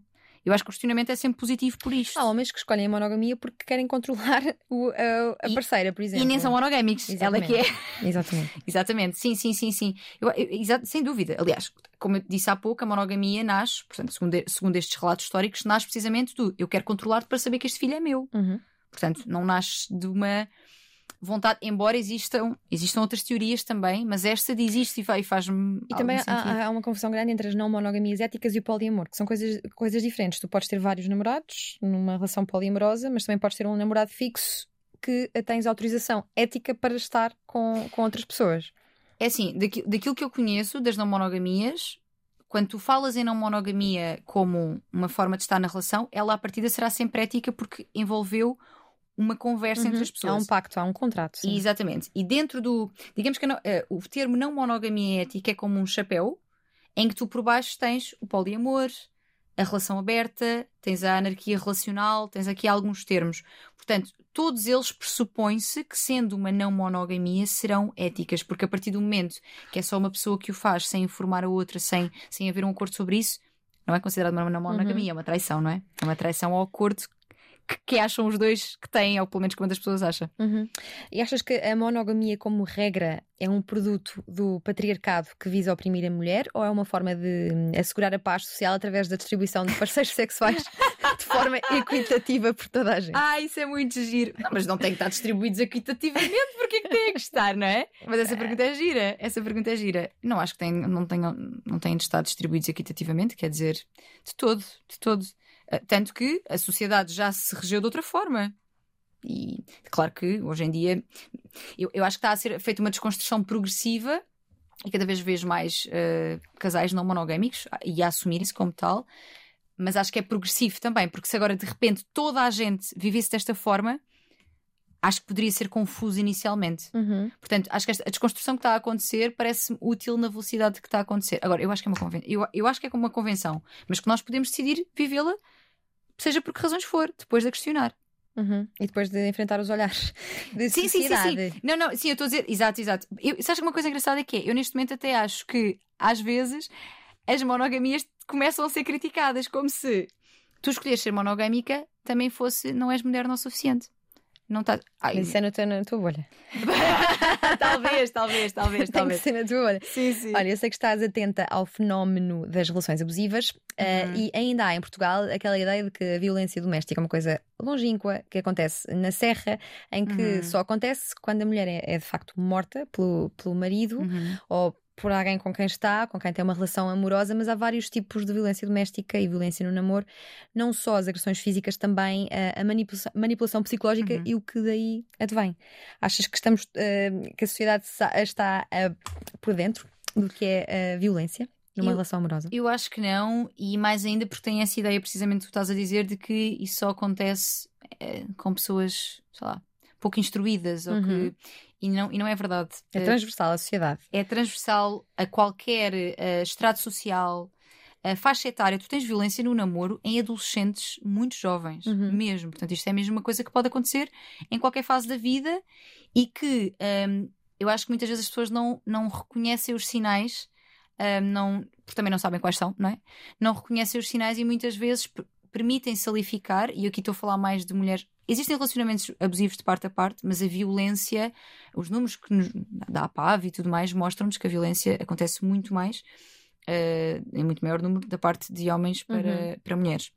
Portanto, E há casos em eh, classes altas, em pessoas com exposição dúvida. pública. uhum. Que é difícil provar porque as pessoas atingem um certo estatuto em que depois, eh, como é que não, como é que esta pessoa é entre quatro paredes é outra coisa é completamente uma coisa diferente. completamente diferente. Sim, sim, sim, mas acontece sem dúvida. E aliás, depois esses tor- os casos tornam-se muitas vezes super, super eh, polémicos, mas acho que também ao mesmo tempo são importantes para nós percebermos que, olha, isto pode acontecer num- em qualquer lado. Em qualquer lado. Mas como é que podemos eh, consciencializar as pessoas, visto que se falares, se alguém falar, se uma mulher falar, normalmente eh, sofre uma campanha de difamação Uhum. ou dizem que é descompensada, triste. maluca, Uhum. inventou Exato, exatamente. ou quer protagonismo. Exatamente. E quando falamos então de assédio sexual e tudo mais, que agora tem havido muito, muitas denúncias, não é? Porque de repente tu, tu também sentes mais espaço para falar sobre o que te aconteceu quando há mais mulheres a falar. Eu acho que isso é, é em parte a magia da internet, que é quando existem movimentos, tu percebes, ok, isto não me aconteceu só a mim e eu posso falar sobre isto também. E eu acho que acontece o mesmo também em Mas como é que se ensina à sociedade se não podemos, se não podemos dizer nomes, não é? Eu acho que podemos, por exemplo, ensinar sobre os sinais, sobre o que é que pode ser sinal de uma relação abusiva. Uhum. Um, podemos ensinar sobre os números, ou seja, eles andem aí. Isto não é uma invenção, isto não é um- uma ilusão. As coisas estão a acontecer. Há mulheres a serem mortas e não só, porque lá está uh, a violência psicológica consegue levar-te a um lugar um, ao fundo do poço, completamente, a sentir-te nada, a sentir-te um nada, a sentir que aquela pessoa é a única que tu tens no mundo Porque ela te diz isso também. porque ela te diz precisamente e te. Existem. Posso falar aqui de alguns sinais, nomeadamente o i- começar a isolar-te progressivamente do mundo, dizer que os teus amigos não são assim tão fixe, não é assim tão bom dar-te com esta pessoa. Comentários que te desvalorizem. Exatamente, aqu- aquilo, a roupa que vestes, a forma como, como te sentas, a forma como falas, que tentar controlar de alguma forma a tua vida, o teu telemóvel, com quem é que falaste, quem os era posts aquele. que fazes na internet. Exatamente. As fotos em biquíni. Exatamente, exatamente, exatamente. E tudo isso vai minando. É uma coisa progressiva, às vezes não é logo. Não podes fazer isso, porque às vezes não é uma coisa Uhum. logo de caras, é, é progressivo. E às vezes as qualidades que chamaram a atenção no parceiro amoroso depois são as qualidades que ele passa eh, a não gostar. Precisamente. Essa tua abertura agora incomoda-me. Sim. Lá se fecha Já não um gosto dela, agora é só para mim. Exatamente. não pode conhecer essas tuas qualidades. Exatamente, exatamente, exatamente. E isso é, é muitas vezes o início de algo que vai escalando. Uh, que vai escalando, porque depois é assim, a tua autoestima vai ficando minada a um ponto, Uhum. tu também vais permitindo coisas, e depois até, vai- até comentas com alguém à tua volta e a pessoa diz: Estás doida? Não, tu, tu não podes tolerar isso. E tu até dizes: Não, mas ele. Mas ele também. Uhum. Opá, eu também disse isto, não é? Pois é isso Uhum. também fazer-te sentir culpado. Ou seja, tu é que me fizeste passar da cabeça. Uhum. Tu é que me E disseste. pedir desculpa por coisas que, que não se fez. Também é uma dinâmica. Ex- Exatamente, sim, sim, sim, sim. E há um, e há um, há um ciclo da violência que é: há um pico, há um, há um momento de agressão física ou psicológica, depois um pedido de desculpas, uma lua de mel, parece que estás, está Uhum. tudo bem, está tudo bem, está tudo bem. Recuperar a vítima, não é? E de repente começa a sentir que vai, vai voltar aqui a ver qualquer coisa, vai voltar aqui, e, de- e há. E volta a de desculpas, e, isto acontece em muitos relacionamentos E como é que se abusivos. sai de uma relação abusiva? Que é bem diferente de uma relação tóxica. Sim, sim. Se bem que pode, a tóxica pode se tornar abusiva também, uhum. não é? Uh, como é que se sai? É, é difícil e às vezes as pessoas não percebem o quão difícil pode ser. Que é tipo, então está a ser maltratada, não sai dali porquê? Não é? Então, está tá, tá a levar na tromba? Eu, eu ouço estas coisas, quer sim, dizer, sim, porquê sim, que não sai? Porquê que não sai? Porque não é assim tão simples, porque aquelas pessoas, estas pessoas, que pode ser qualquer uma de nós, na verdade, estamos, estamos num estado de debilidade uh, emocional, física até. Pois há um nos... aspecto também que é a codependência. Sim, sim, sim. Achas sim, que sim. dentro dos vários tipos de, de codependência pode estar a dependência sexual? Uh, também pode, porque pode, porque há aqui um fator também que é muitas vezes estas relações uh, que, que, que, são abusivas ou, ou, tóxicas também, ou as duas coisas, têm muitas vezes uh, um sexo muito poderoso. Ou seja, é uma forma de fazer as pazes e é uma coisa ótima e de repente até, olha, até vale a pena porque isto é tão os bom. Os altos são muito altos e os, os baixos, baixos, são muito baixos. Exatamente, exatamente, exatamente. Portanto, pode criar-se uma dependência nesse sentido de, olha, nunca mais vou encontrar uma coisa assim tão boa a nível sexual. Ou, ou lá está, ou nunca mais ninguém me vai querer. Ou eu sinto-me validada no sexo e então eu mantenho-me aqui porque é uma forma também de me sentir minimamente validada, amada, desejada. Portanto, pode existir, sem dúvida. Sim. E como é que se sai? Com terapia? Com amigos? Com brinquedos? Sai-se com rodear-te de que às vezes também não é fácil porque já te isolaste dessas pessoas e já nem as ouves, não é? Uhum. Mas rodear-te de pessoas que gostam de ti, que, que querem realmente o, o, teu bem. Terapia, se for possível, é uma ajuda gigantesca também. Um, descobrires tudo aquilo que já te esqueceste sobre ti, ou que se calhar também não sabias antes, mas tudo aquilo que te torna incrível e que definitivamente não é nada daquilo que essa pessoa te disse que tu eras. Uhum. Um, e, e, progressivamente uh, ir-te uh, estruturando para conseguir sair e, e, e dar o, é, é, o, é o murro na mesa e o pontapé na porta. Uhum. Falemos aqui sobre educação sexual nas escolas. Está, o que é que está a ser feito? Olha, é assim, eu, eu, não estou a trabalhar na área de educação infantil e, e, e, juvenil, digamos assim, portanto eu não estou muito por dentro, mas aquilo que vou percebendo dos pedidos que me chegam, uhum. porque às vezes, volta e meia, surgem pedidos de, de, escolas secundárias e tudo mais, é que existe ainda uma lacuna muito grande uhum. e que eu consigo compreender porque, ok, tens legislado, mas depois não tens a formação, muitas vezes, aos professores para o fazer. Eu compreendo que um professor de 60 anos de matemática, se calhar não esteja muito à vontade para falar sobre sexualidade. E é por isso que a Netflix lança uma série como a Sex Education. Ai meu Deus, graças a Deus! que é um grande sucesso e que aconselho. Super. Vivamente. Super, super, super. Mas eu acho que tem a ver com isso também. Há, há falta de formação de forma, dos formadores que o vão fazer, um, há tabu, há, há, há, hum, está, há, há insegurança também da pessoa que o vai fazer com a sensação de eu não vou saber fazer isto bem.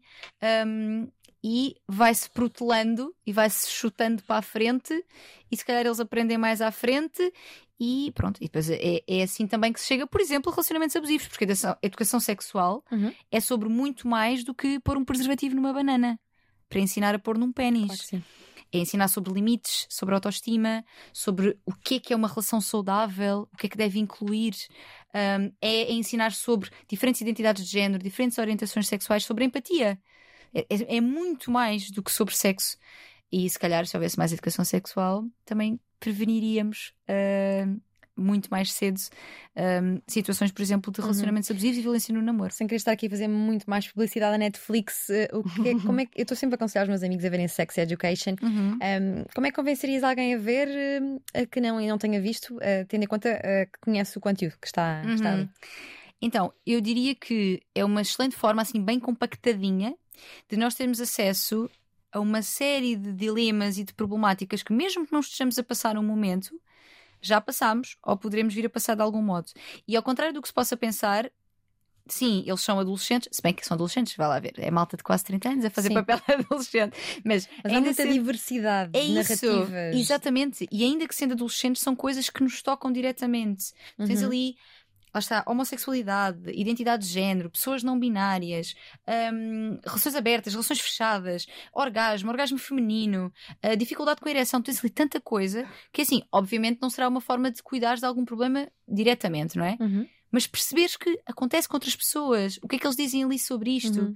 Eu acho que às vezes só o pôr o tema em cima da mesa Sim. alivia e informa. Uhum. E isso é muito importante. Em relação à homossexualidade, hoje é mais compreendida em Portugal, mas o, o mundo trans não tem a mesma compreensão. Uhum.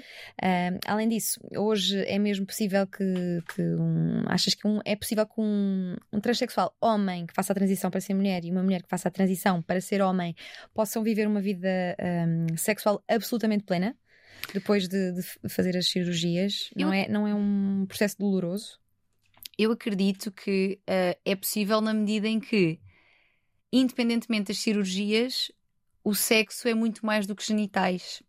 E a partir do momento que é muito mais do que genitais e tu tens muitas mais áreas de exploração, incluindo os genitais, obviamente, hum, é possível ter uma vida sexual plena. Eu acho que as dificuldades da pessoa trans serão outras. Hum, Uhum. Preconceito ao nível das pessoas que eventualmente se relacionam com elas, uh, preconceito ao nível lá, questões laborais, questões. Lá está, de. de- tu, te- tu continuas a ter pessoas a, a serem assassinadas, espancadas pela sua transexualidade. Portanto, hum, eu diria que a vivência da sua sexualidade pode vir a ser plena, claro que sim, claro que sim, claro que sim. Porque, lá está, porque o sexo é um mundo e o parque de diversões não tem de ser só a montanha russa ou a roda gigante, pode ser Uhum. eh, outra coisa qualquer. Sobre outra eh, condição, a, a sexualidade, tem que Uhum. prevalência em Portugal? Sabes números? Não, mas sei que a nível mundial, eu tenho ideia, a última vez que eu li sobre isto, eu acho que era 1% da população mundial. Que ainda é muita gente. É, são em mil amigos no Facebook, são 10. Exatamente, que ainda é muita gente. Eu espero não estar a dizer nada de errado, mas eu acho que é. Eu acho que a última vez que li sobre isto era. É importante falarmos sobre isso também. Já consta da sigla, portanto, tens LGBTQIA, Uhum. portanto, tem a ver com a sexualidade, e diz assexual e não assexuado, que é Uhum. importante também. Sim. E a sexualidade pode ter. Como? Mas é um problema ou é uma orientação? Não, não, não, não é um problema. Não tem, só Tu podes ter a ausência de libido durante um período de tempo da tua vida sem que sejas assexual. Assexual, exatamente, sim. E na verdade é uma nomenclatura à- qual tu te podes associar ou não. Quer dizer, ah, eu, eu diria que um momento da tua vida em que tens menos libido. À partida não fará ti assexual, Uhum. mas tu até te podes considerar dessa forma. Sendo que a sexualidade pode ter a ver com não ter desejo sexual, mas também pode ter a ver com não ter desejo sexual com outras pessoas, mas masturbar-te, por exemplo. Uhum. Ou seja, eh, não veres até a masturbação como um ato sexual. Ou pode ter a ver com não ter interesse nem em ter interações sexuais, nem emocionais. Eh, Emocionais, isto é, românticas, digamos Uhum. assim. Portanto, há, há muita diversidade no que toca à sexualidade. Eu acho que o mais importante é conhecermos essas realidades e não as julgar só porque são diferentes da nossa. E quem diz sobre orientação sexual diz sobre identidade de género ou orientação relacional, que já tem a ver com monogamias e não monogamias. Uhum. Não é porque eu não gosto de determinada coisa para a minha vida que isso faz da pessoa que o pratica uma ave rara. Não, não Uhum. é. É uma pessoa que tem simplesmente uma orientação, ou uma identidade de género, ou uma forma de ver a sua sexualidade e, e- e as suas relações diferente da minha. E que bom! Que bom que não gostamos todos de amarelo, não é? Sim. Bom, eu acho, eu acho ótimo e adoro a pluralidade do mundo. Tânia, tens apelado muito à masturbação, ao orgasmo e à comunicação entre o casal. Há mais alguma coisa a que queiras apelar? Olha, talvez é isto mesmo que estava aqui a dizer, que é hum, a, a empatia e a ace- aceitação, nem aceitação, mas é a empatia e a compreensão pela, pela diversidade de formas de viver a tua identidade de género, o sexo, a tua sexualidade, hum, porque é tão bonito um mundo plural, um mundo diverso, em que Uhum. toda a gente tem a possibilidade de viver e ser quem é.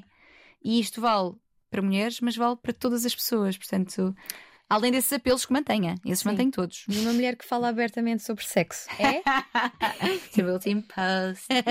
Um, eu acho que uma mulher que fala abertamente sobre sexo, em primeiro lugar, é apenas uma mulher que fala abertamente sobre sexo, mas no contexto em que vivemos, em que não é apenas isso, um, será uma mulher que é livre, um, tem voz e se empoderou a um ponto de uh, conseguir falar de, de algo que continua a ser ah, motivo para julgá-la, conseguir falar sobre isso, ah, atingiu esse ponto na sua vida. E isso é algo que eu gostaria que muitas todas, a que todas chegássemos, não só falar abertamente sobre sexo, como vivê-lo uhum. em liberdade também. Uma das tuas frases que mais me ficou do teu consultório de amor, que não eh, vou parar de recomendar, foi a não fiquem com migalhas quando podem ter um pão inteiro. Exato. Isto ainda no campo do, do amor próprio. Uhum. Amar muito os outros, sim, mas sem nos esquecermos de, de nos amarmos a nós, foi o que uhum. disseste. Violência no namoro não é amor e o desrespeito não é amor. Concordas? Plenamente. Plenamente. O Sambinha nasceu no pé, como gosta de dizer, cantava no coro, tinha alguns solos, dançava no rancho folclórico. Foi sempre uma pequena obstinada, questionadora das regras impostas. Fala de sexo como muito poucos falam em Portugal, sem tabus, sem complexos, sem pruridos na linguagem, com classe, com humor e, sobretudo, com conhecimento. Sempre foi boa aluna, mas era daquelas que falava muito nas aulas e estudava na manhã do teste. Também falou muito nesta conversa e nós só podemos estar gratos pela partilha de conhecimento que a Tânia Graça nos proporcionou na última hora, na Antena 3 e na RTP3. Obrigada, Tânia. Obrigada, Diana. Isto é tão bom, adorei. Obrigada. O que vamos fazer?